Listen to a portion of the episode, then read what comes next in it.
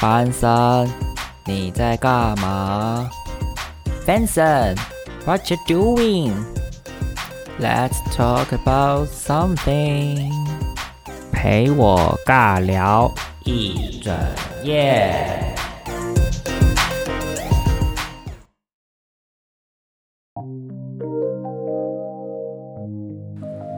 Hello，各位听众朋友们，大家好，我是节目的主持人，我是班森，很高兴大家今天继续收听班森在干嘛。今天呢，要来跟大家分享的东西是电影。我们之前有先聊了，呃，我我自己的出柜经验嘛，然后还有一些旅游的故事分享。现在呢，想要跟大家聊聊，就是一些跟电影有关的东西。呃，刚好一部分原因是自己现在也在电影公司工作，所以呃，对于这个部分也是开始在逐渐了解当中。那我我我这次应该会比较多以观影人的角度，就是看电影的人的角度来分享呃电影的一些事情。其实电影真的是一个很有趣的东西，因为，嗯，大多数人，比如说休闲的时间都在做什么？可能会去唱歌，那有些人会去逛街，那看电影也是一个很很多人会去做的一个休闲娱乐。不过呢，对我来说，看电影它是一个透过呃一个荧幕去了解不一样的人发生的故事。我每次都会在想说。天哪！我现在看这些事情，会不会就是在一个平行时空就真的发生了这些事情？那当然，电影里面会很多戏剧效果。不过，我就很喜欢看呃剧情片，因为剧情片对我来说就是去让我经历了一个我不能体验的人生。这种事情会让我觉得很兴奋，因为我可能没有想过我会到，比如说某个国家，那可能电影里就帮我完成我到那个国家去体验那个国家的一些有趣的事情。那也有是不同的职业，或是不同的呃人，我觉得这就是电影它的魅力所在，它会让你好像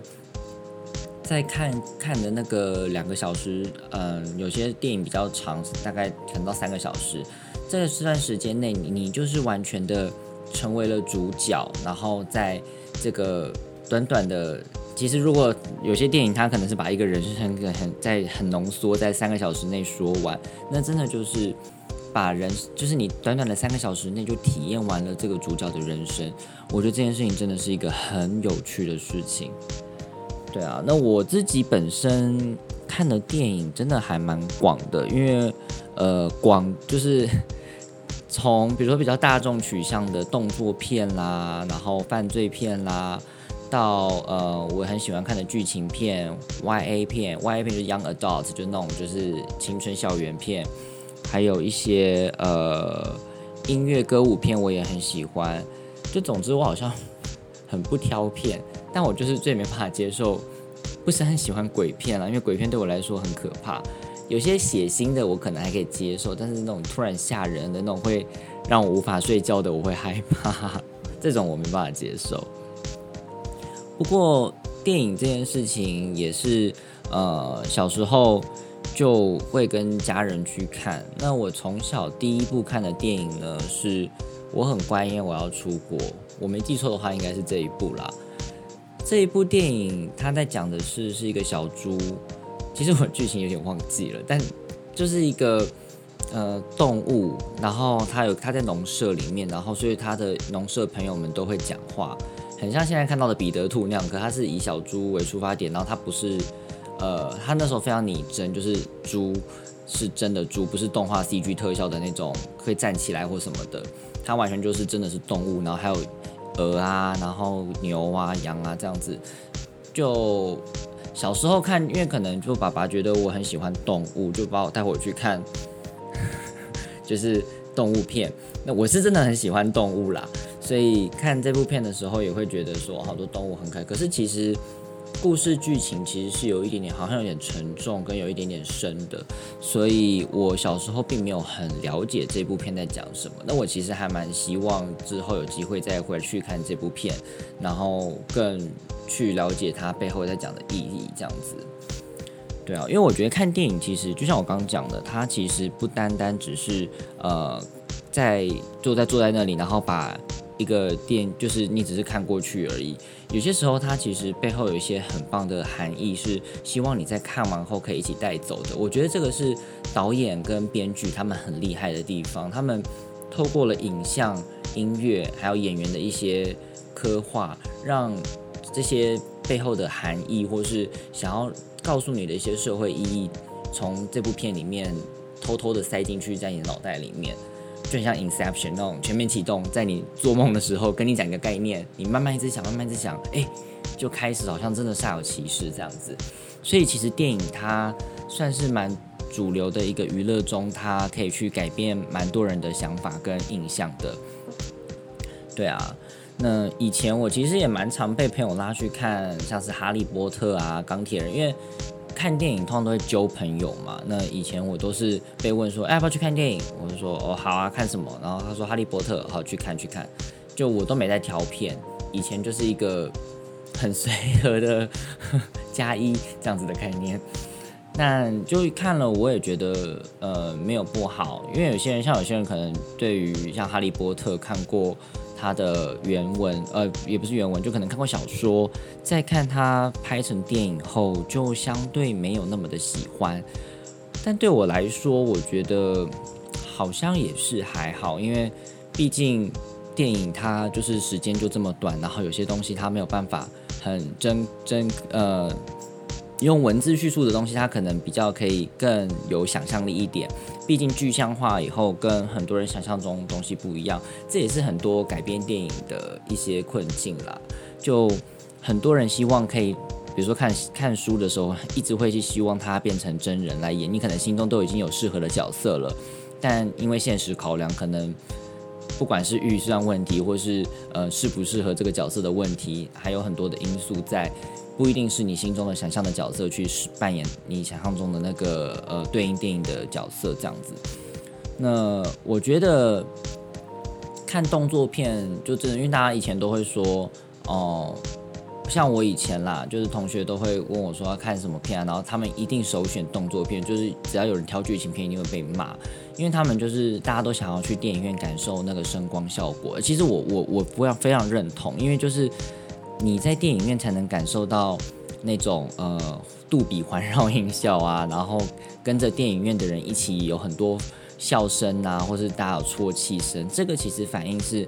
可以让你呃观影的感觉是更更加成的。那当然很多人就说我在家里看电视就是没有办法感受到这种声光效果，所以当然是要挑动作片。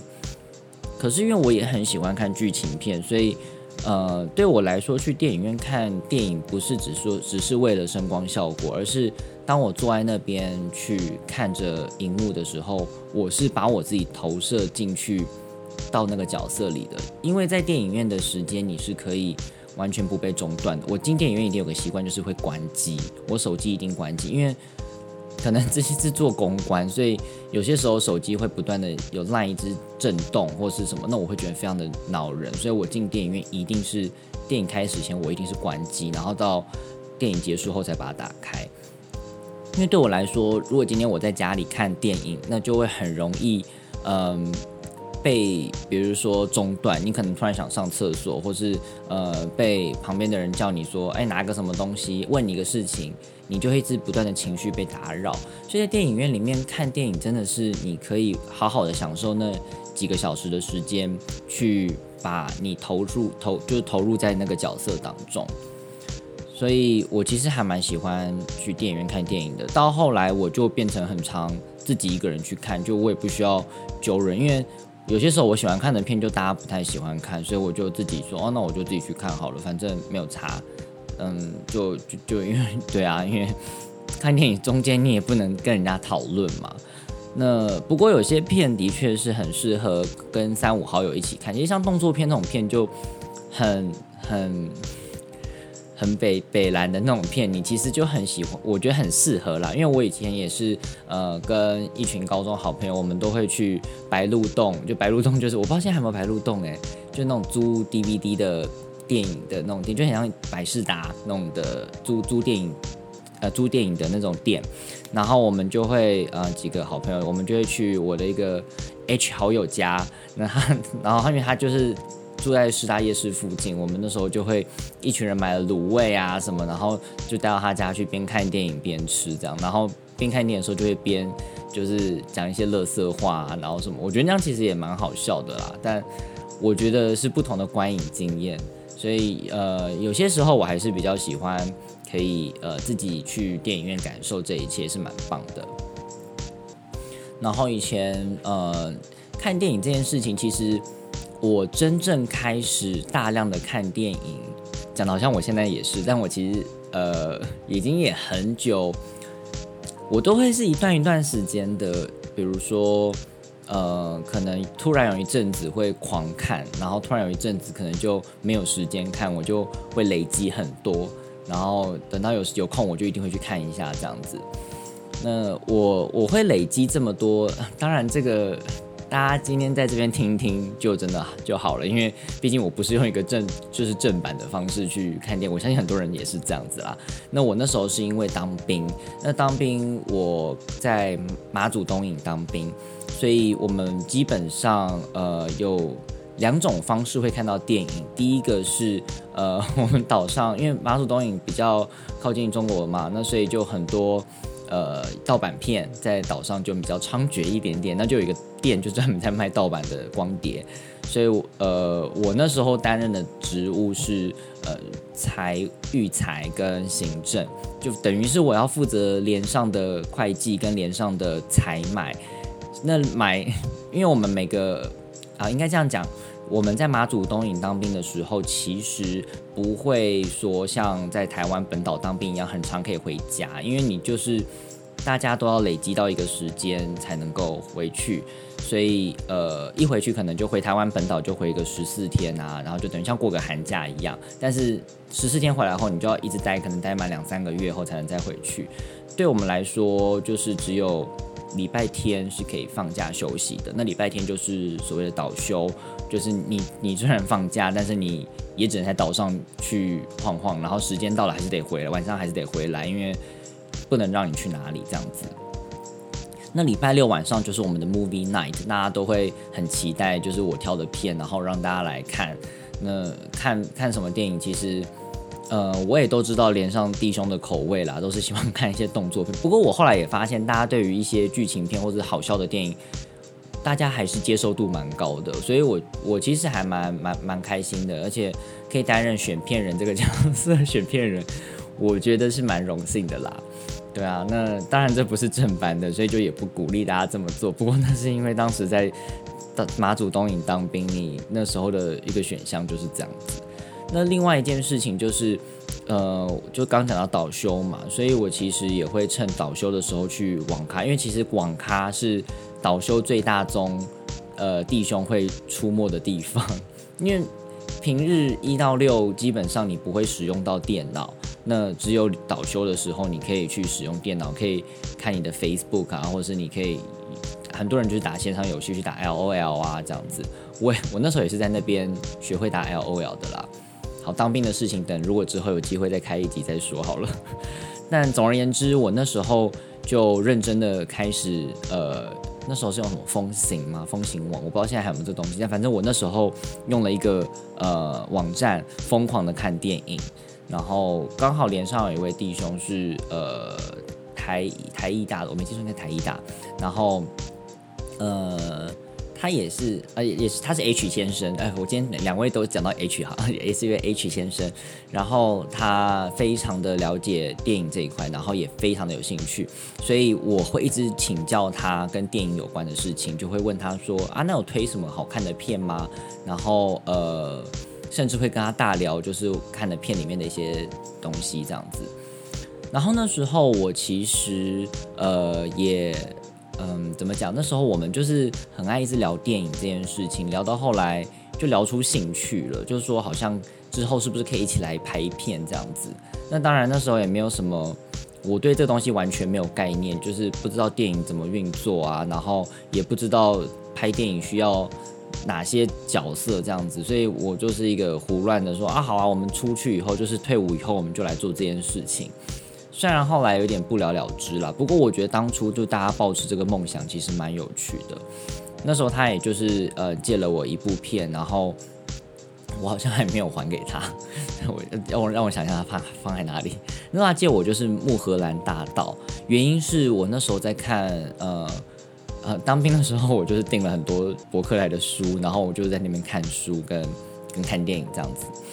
然后呃讲的好像我都没在当兵，好了，这个之后再说。但反正那时候我就看在看梦的解析，我就是 H 先生看到我在看梦的解析的时候，他就很兴奋的跟我说：“哎，我跟你说，就是有一部电影，它其实也跟梦有关系，所以他介绍我《穆荷兰大道》。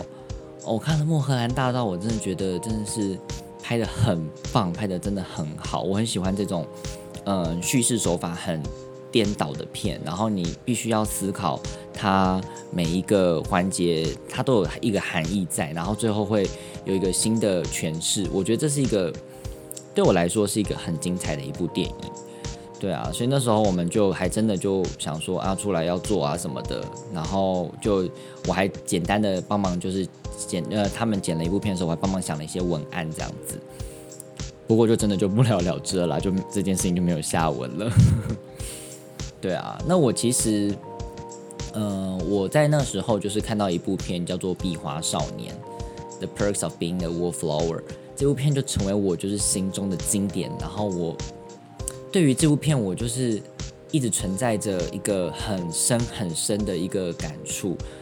嗯，一部分是我可能很喜欢看 YA 片，就是 Young Adult 那种青春校园片。那这部片就非常符合这个我喜欢看的片的一个概念，因为我很喜欢，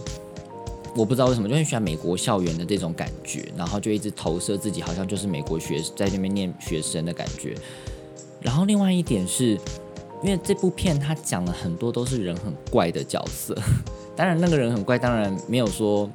真的怪到一个，好的，有可能真的还蛮怪，但是我就很喜欢这种角色，因为我觉得我是一个很怪的人，我很格格不入，所以我就觉得这部片完全是我的写照。当然，我那时候我也不确定我能，我我我不确定我身边有没有这样子一群人是可以跟我一起做很怪的事情的人。那时候了，就是以前你也不会去想这么多，可是我就很崇尚说，天哪，如果我以前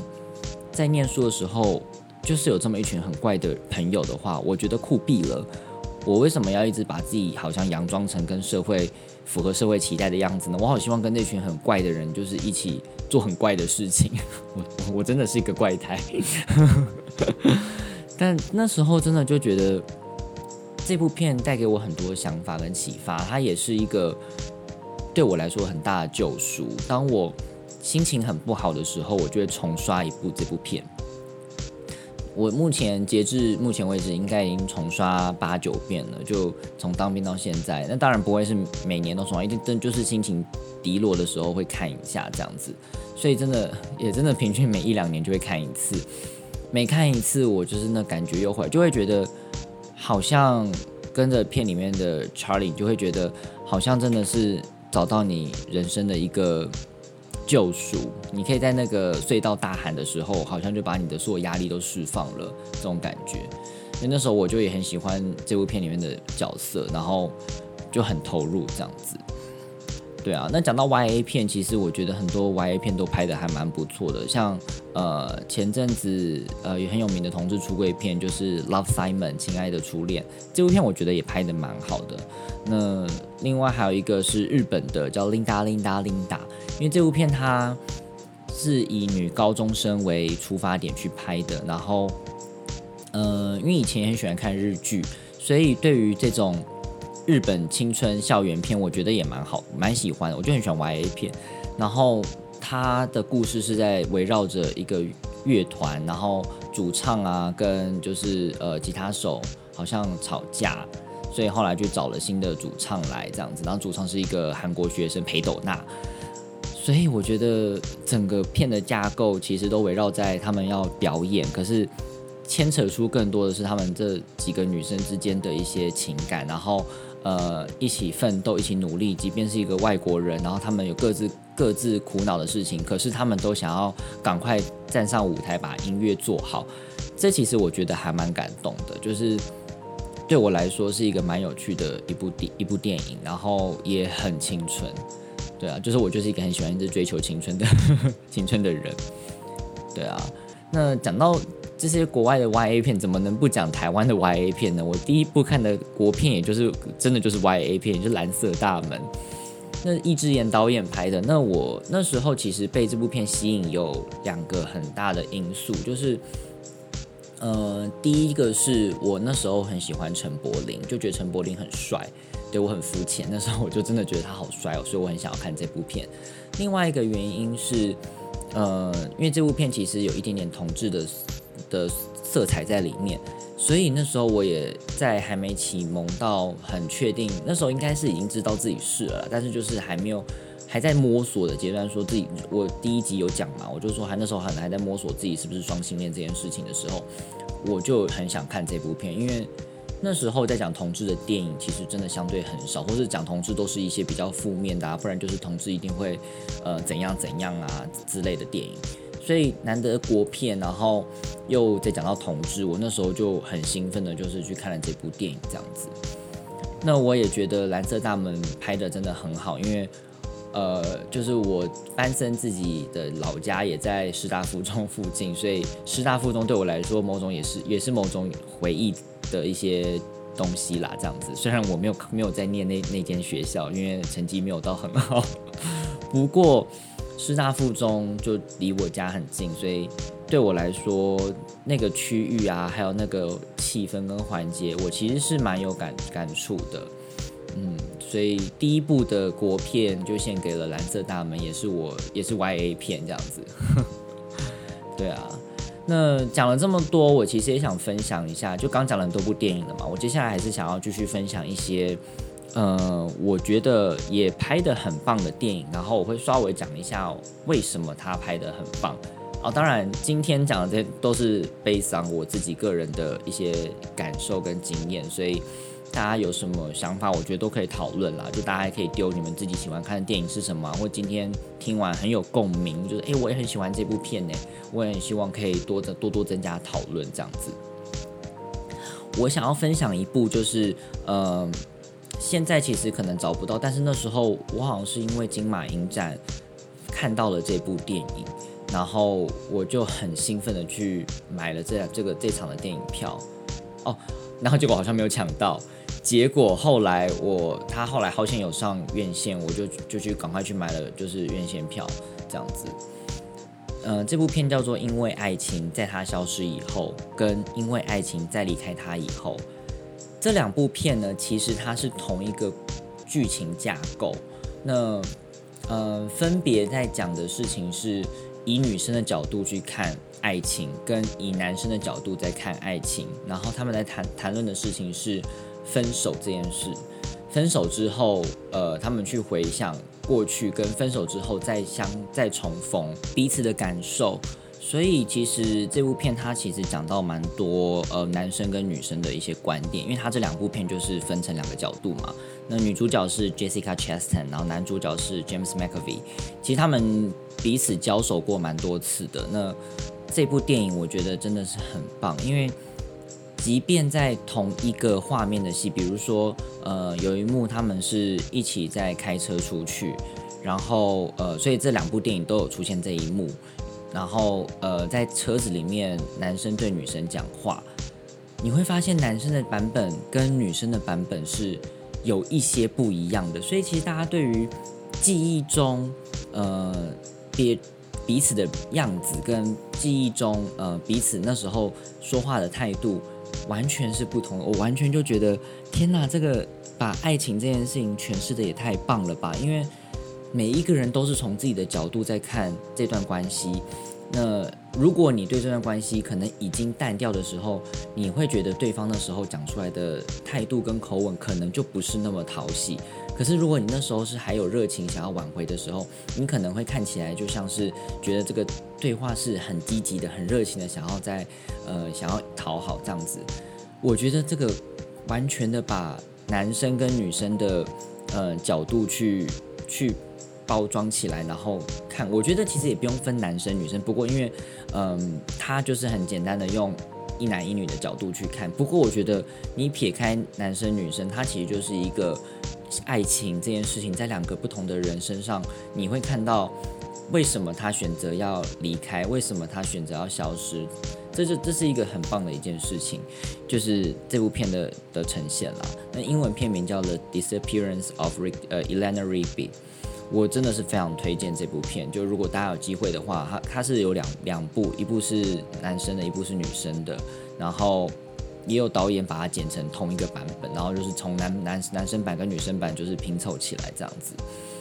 但我自己觉得一定要把男生版跟女生版分别看完，因为那时候我就是真的是同一个下午哦，我自己本人就是如果自己去看片的话，我很容易一个下午看两三部片了，就是 直接接起来，因为我就觉得这样子比较划算，没有比较便宜，但是我就觉得这样看一一天看完会觉得很开心。对啊，我我觉得这部片真的很，这两部片呃，应该说这个导演拍的片我觉得很强，很很推荐。另外，我也想分享一些，就是画面色彩看起来很缤纷，然后或是画面色彩很棒，然后音乐搭配很好的电影，就是呃，我觉得腾推就是《云端情人》Her，他就是在讲一个未来的城市，然后孤单寂寞，出现了语音助理这件事情。其实它的架构没有到非常的复杂，它其实就是去探讨人跟人之间的距离。所以，嗯，一开始你会觉得。即便大家在热闹的城市里，但是是灰暗的。然后你也看到男主角的呃衣服啊什么的颜色都非常的单调，就冷，很冷色。然后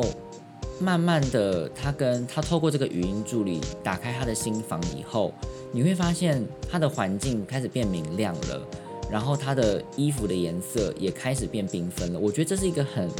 很棒的隐隐晦的手法去呈现他这个人。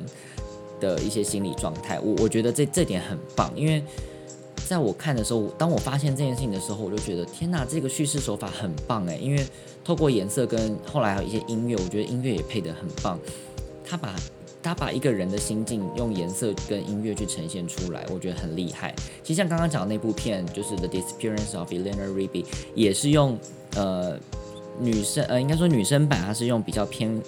黄呃偏红色暖色调。然后，呃，男生版是偏冷色调，其实他他那个电影你可以感受出来是不一样的概念，所以你不会不会觉得说你会觉得这幕似曾相识，但是也是不同人。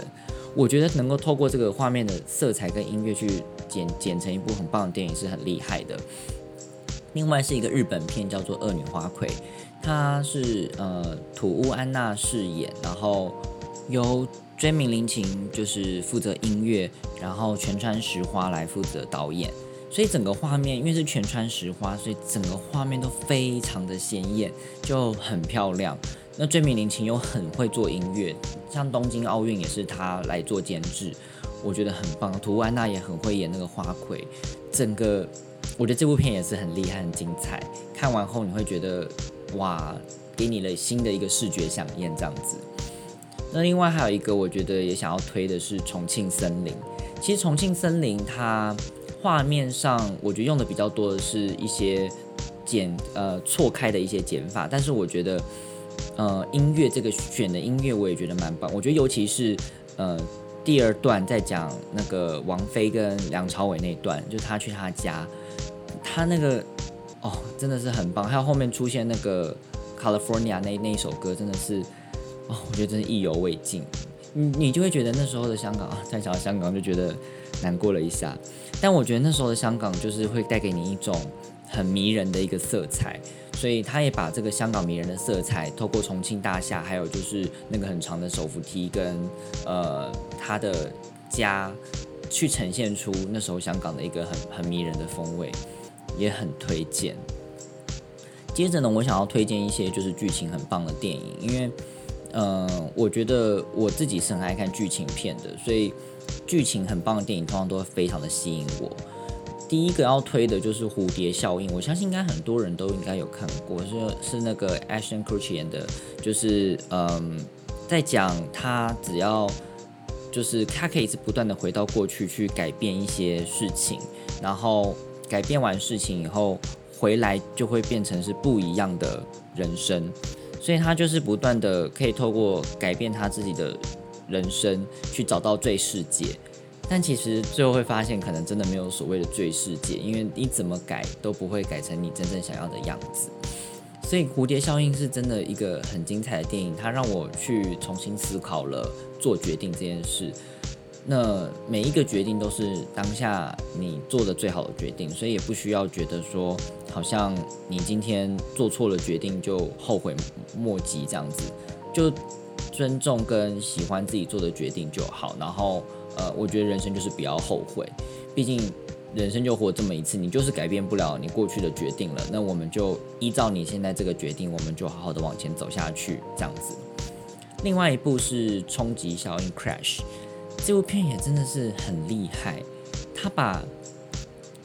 呃，当然我觉得他的时间太短了，所以他其实能够串的东西其实不多，应该说已经很多了，可是就是塞在这么短的时间内有点可惜。不过我觉得他可以把这么多不同的人全部连在一起，因为一开始他就会一直给你看很多不同段的故事，然后你会看到一下是，呃，一一个由中东呃商人开的一个。杂货店，然后因为中东还是还是印印度巴基斯坦，我有点不太确定。但总而言之，就是呃有人开了一个杂货店，然后可能又给你带到一个白人警察，然后给你带到一个黑人的家家庭这样子，然后还有一个富有的白人等等等，就给你看了很多段不同的小故事。到中后段的时候，故事慢慢的全部都串在一起，你就会觉得。真的是很精彩的一件事情诶，你会发现，真的所谓一环扣着一环，这其实跟刚刚的那个蝴蝶效应有点点像，就是每一件事情都是扣着一环跟扣着一环，你今天做的每一个决定跟一个举动，它都会影响着接下来发生的每一件事情。所以，看似跟我们无关的、很遥远的不同的种族的人，他可能在未来的某一个时间点，因为你当初做了这个决定跟做了这个动作，而让他。最后跟你的人生有引起了一个涟漪，会跟你有一个不同的火花。我觉得这件事情真的是很厉害，我觉得剧本编编得很棒，我很喜欢。另外一个推荐的是在深夜的加油站遇见苏格拉底。其实 这部片在我高中的时候，呃，学校有放过，但我整个就睡过去了。我真的是该死，长自己脸。但真的是后来长大后再看，就觉得。天呐，它的英文叫 Peaceful Warriors，就是和平的战士。它很多，你当初会觉得说这部片片名听起来就超级不吸引人，因为什么什么加油站啊，什么什么苏格拉底，听起来就不会想去看啊。可是看完以后，它其实带给我很多很多的想法，因为呃，他在讲一个运动员，他呃好像是没有办法。就是他就是一直无法突破自己，然后呃后来因为就是遇到了所谓的苏格拉，在加油站遇到了一个苏格拉底，就是一个很哲学的人，就是跟他讲了一些概念，教教导他怎么去呃让他把心静下来这件事情。他后来发现，真的慢慢的他去感受到了当下这件事情是最重要的。我我觉得可能不管是不是对运动这件事情来说，我觉得对很多。呃，事情我我都是会觉得当下是很重要的，所以不管是哪一个 moment，就是当下都是一个最重要的 moment，我都会去很 enjoy 这件事情。这也就是我觉得这三部片也是塑造了我的一些人生价值观吧。我觉得不管是做了哪一个决定，对我来说就是不要后悔。我只要觉得这件事情做了。对我来说是最重是重要的，我就是活在当下就去做这个决定，所以我就不要后悔，因为我知道它将来会可能引起的涟漪是对我是好的，这样子，这是我自己啦，我自己是这样觉得。所以这三部片真的带给我很多很多的启发，所以我也想要推荐给大家。那另外就是也推荐一些呃同志电影好了，毕竟本人是同志嘛，怎样 不行吗？那最最鼎鼎有名的就是《Call Me by Your Name》，也是呃 B 公司，就是我现在索尼影业工作，在二零一八年推出的这部电影。我觉得这部电影拍的真的很美，因为他在意大利的那个小村庄，然后呃把两个人的邂逅啊、相遇，还有他自己跟家人的出柜这件事情，都拍得非常的漂亮，加上很多一些经典的音乐，经典音乐它就是用一些古典乐啦，然后。呃，配上一些画面，我觉得真的会让人觉得同志的爱并没有不一样，然后也很美，尤其是嗯最后嗯 Timothy Chalamet 最后在那个壁炉前面哭那一幕真的是很精彩，因为那个长镜头可以看到他哭成这样子，我觉得很厉害，他把那个情绪的宣泄，还有那个就是纠结跟嗯不知该怎么如何表达的那种感觉，全部都呃释放出来的样貌，我觉得很漂亮，就那个那个影像我觉得很漂亮。嗯，对啊，那我觉得其实同志电影接下来就好像其实也没有什么可以分享的同志电影。Love Simon 也是啊，Love Simon 也很很好看啦。对啊，我觉得那也是一个很棒的，就是 YA 片嘛，然后又讲了出柜这件事情，所以我也是很推这部电影。对啊，我觉得，嗯，因为我们就索尼影业其实。过去也有蛮多经典的电影，那大家应该最熟知我们的电影就是蜘蛛人的 IP 嘛，就是我们已经拍了很多次了。那现在 Tom Holland 这个现在这这个就是 Homecoming Far From Home，跟接下来要出的第三集都是很精彩的一个一个一个系列。那同时还有就是呃他的一些旁支，比如说他的其他的一些角色，就是索尼的呃蜘蛛人漫威宇宙。有摩比斯 （Morbius），他是一个吸血鬼的角色，然后还有 Venom，这之前有上了，接下来要出续集。猛毒就是外星来的一个呃不明物体这样子。那接下来还会有更多更多的呃蜘蛛人漫威宇宙的东西会开始陆陆续续出现，还有之前得了奥斯卡奖的呃 Spider Verse，就是蜘蛛人新宇宙，不同的蜘蛛人在动画的部分做出来，这也是蛮精彩的一部电影。这样，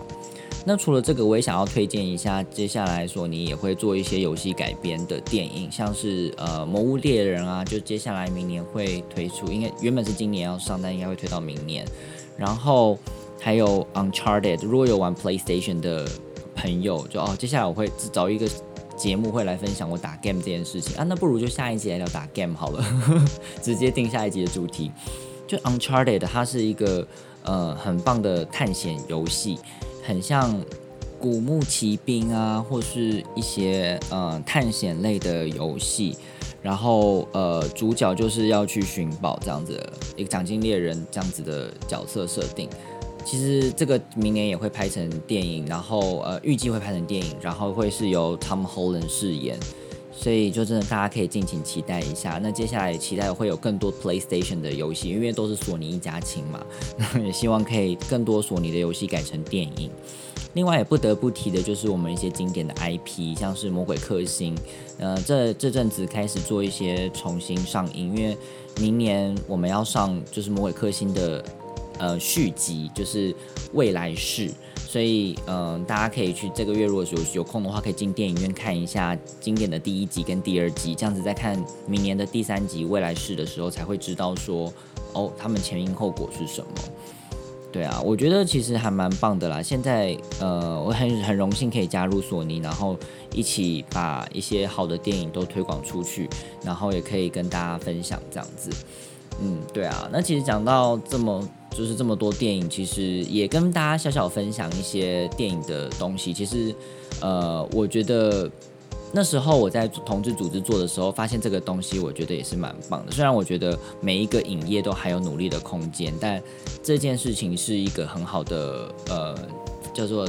资料搜集嘛，跟跟调查。它是有一个叫做 GLAD 的组织，就是呃 G L A A D，他们是专门做美国的呃影视相关的。的同志相关议题倡议的组织，所以他们其实每一年都会办一个奖，就是 Glad Award，就是呃公开表扬，就是饰演同志的角色，或是呃有一些同志本身是同志，然后有出柜，然后有一些影响力。毕竟我刚刚前面就有提到嘛，因为电影是一个非常呃主流的娱乐文化，它其实可以透过这个东西去改变很多人，就像慢慢的在你脑袋中有一些想法。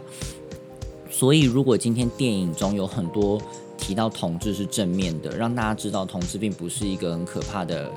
的的一个族群的话，我觉得它是一个很正面的意义在，就是它透过电影不要再去污名化同志这件事情，就是没有说同志就一定会得艾滋啊，或是没有说什么同志就一定会呃，就是都会难过到死掉，这样就是很多以前的同志片都会是往这个方向，不然被霸凌啦，不然就是呃发生什么意外啦，都不没办法好好的在一起，这样子就很可怜。其实就也希望现在有越来越多，其实慢慢慢越来越开放嘛。那接下来也希望越来越多的电影是呃鼓励同志可以就是呃可以被看见这样子。那我们自己接下来十二月应该预计会推出一部叫做《求婚好意外》，是由 Kristen Stewart 演的，然后她就是一个女同志，呃要求婚，然后结果发现很糗，女朋友没出柜，在家里这样。求婚这样好吗？这样的一个新的一个电影，是个过节回家看的电影，这样子。对啊，我觉得，呃，像刚刚讲讲到 Glad 嘛，那他们有推，就是一个就是各收集各家影影业有推出多少部呃同志电影，然后去给一个评分，这样子，我觉得是一个蛮不错的一个呃东西啦。所以呃之后有机会我也会分享给大家看看，因为毕竟嗯。也是希望这个影业的，应该说整个电影产业是越来越进步，而不是越来越保守，也是越来越鼓励更多元的文化。对啊，我觉得这是一个很棒的事情。所以现在大家都会看到，呃，其实这有点点呃